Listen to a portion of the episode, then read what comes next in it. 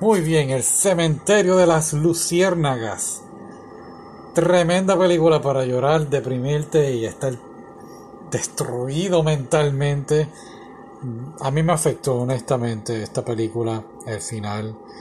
Es muy, muy triste. estos dos hermanos, eh, hermano y hermana, la hermana es la menor, en Japón durante la Segunda Guerra Mundial, tratando de sobrevivir a pues, los bombardeos de, pues, de los americanos, eh, sobreviviendo a la, a la familia. No están con el papá ni la mamá, están con la tía, si no me equivoco.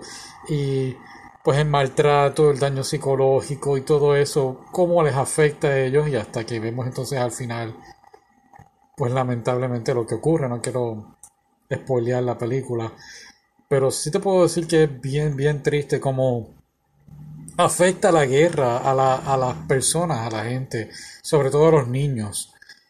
Eh, estamos acostumbrados a ver pues épicas batallas en la guerra y son solamente pues entre hombres y mujeres, pero nunca vemos realmente cómo afecta a, la gente, a los ciudadanos. Eh, pues, pues es lamentable, ¿no? Todo lo que se hace por llegar a la paz, este, en la guerra y, afecta realmente a, la gente. Es bien triste la película, pero al final muy buena, ¿no? Eh, eh, no al final, claro, pero es la razón por la cual se llama este se me olvidó el nombre en español de repente. El cementerio de las Luciérnagas. Un final, pues dentro de todo, bonito el por qué se llama así, pero realmente la película es uff.